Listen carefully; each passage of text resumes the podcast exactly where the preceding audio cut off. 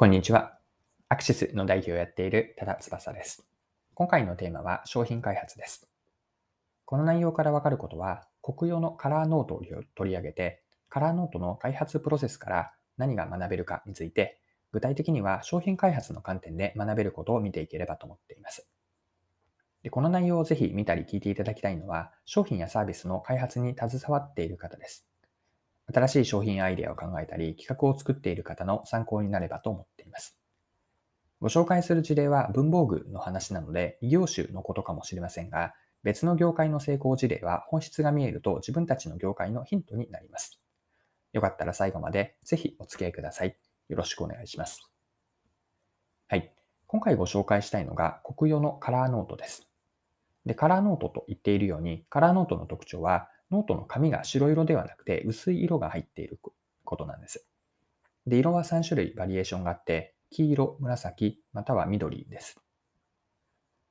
で、ここからカラーノートの開発プロセスに入っていきたいんですが、国用さんがカラーノートを開発したきっかけは、視覚過敏を持つ生徒さんからの声からだったんです。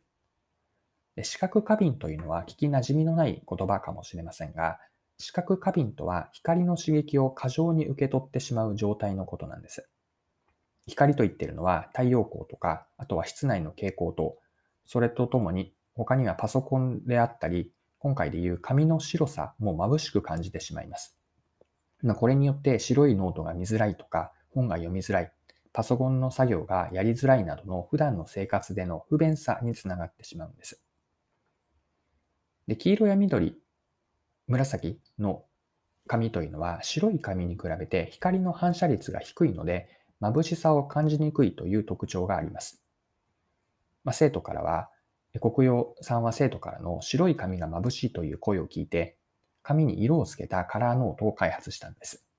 まあ、その後に小学生向けのカラーノートも発売をしています。で、今ではカラーノートは視覚過敏ではない人にも使われているんです。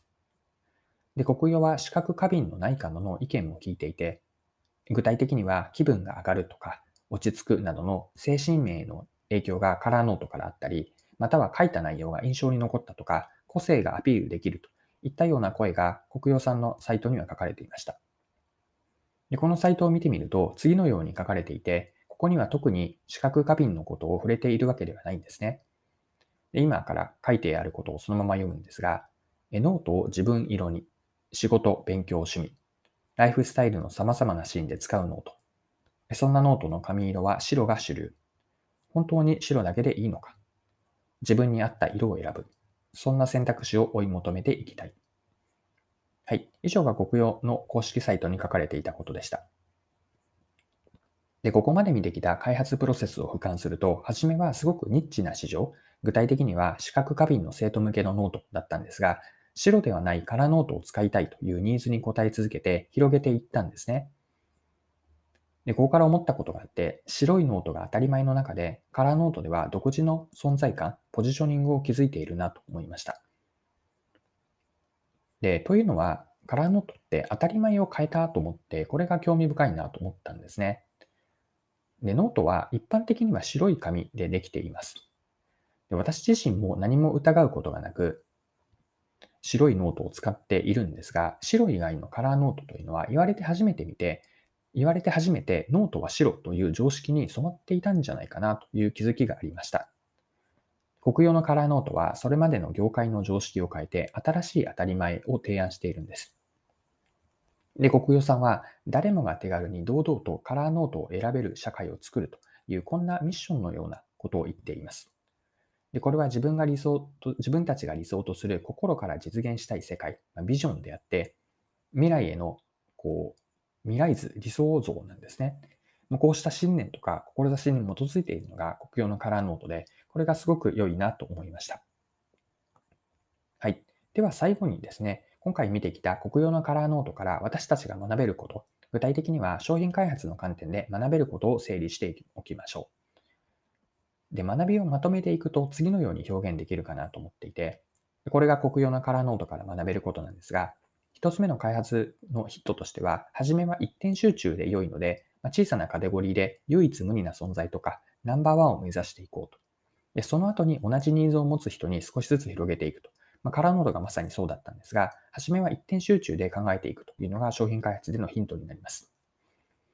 でもう一つ学びの観点があって、それは当たり前、まあ、常識を疑っていこうなんですが、と自分たちに問いかけたいこととして、今の常識を暗黙的に受け入れてしまっていないかと。